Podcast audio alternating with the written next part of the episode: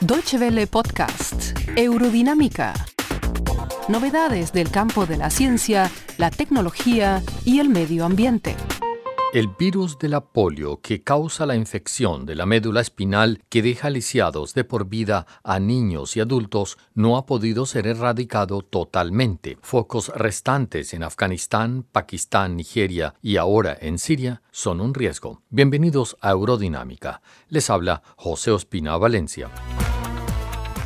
Este 28 de octubre el inmunólogo Jonas Salk hubiera cumplido 100 años de edad motivo para que la Organización Mundial de la Salud, OMS, declarara la fecha como Día Mundial de la Lucha contra la Poliomielitis. En 1955, el estadounidense de origen ruso Jonas Salk presentó su vacuna como la solución contra la mayor amenaza sanitaria de la posguerra hasta ese momento, el virus generador de la polio que afecta principalmente al sistema nervioso de niños. Como en el caso del ébola, las enfermedades pueden multiplicarse en donde falte un sistema sanitario eficiente, como en el caso de Siria, afectada por un conflicto armado desde hace tres años. Sabine Dietrich, directora del Centro Nacional para Poliomielitis, adjunto al Instituto Alemán Robert Koch, con sede en Berlín sobre los últimos casos. Äh,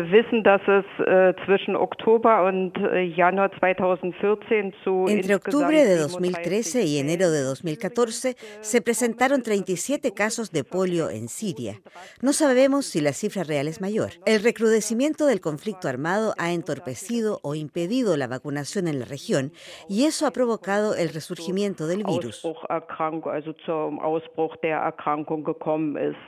¿Es este último brote de polio en Siria un peligro para Europa?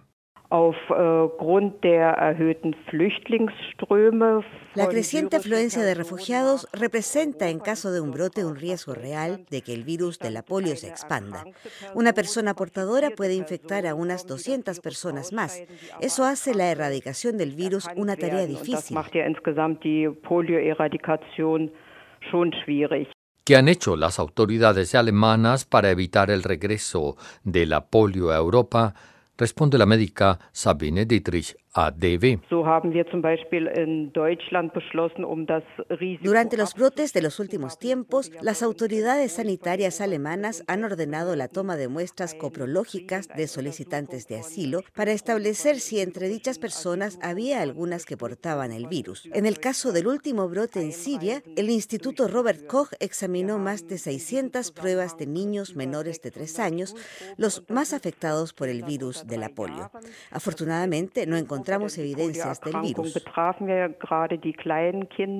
También los adultos pueden infectarse con el mal, porque todo adulto que no haya sido vacunado en su infancia puede ser víctima del virus de la polio. Hay indicios de que una infección con polio en adultos puede ser incluso más fuerte que en niños. Su típica manifestación es la parálisis de brazos y piernas, que en parte puede ser revertida con fisioterapia,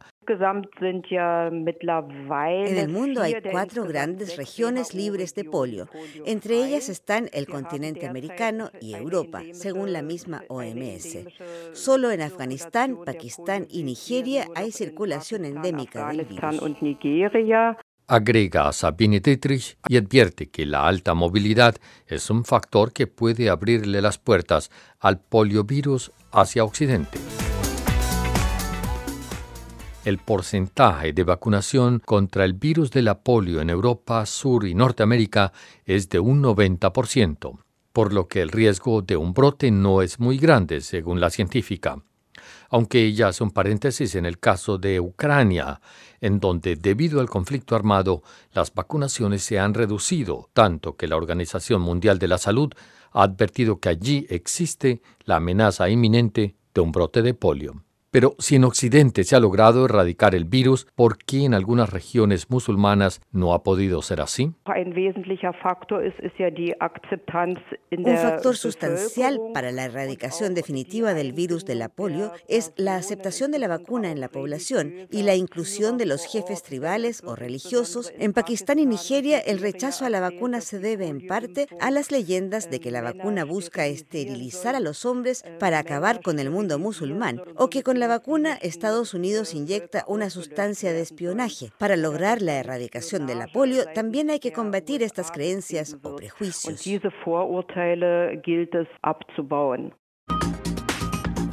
Muchas gracias por su atención. Más informaciones sobre nuestros contenidos en nuestra página de internet www.de y en Facebook y Twitter.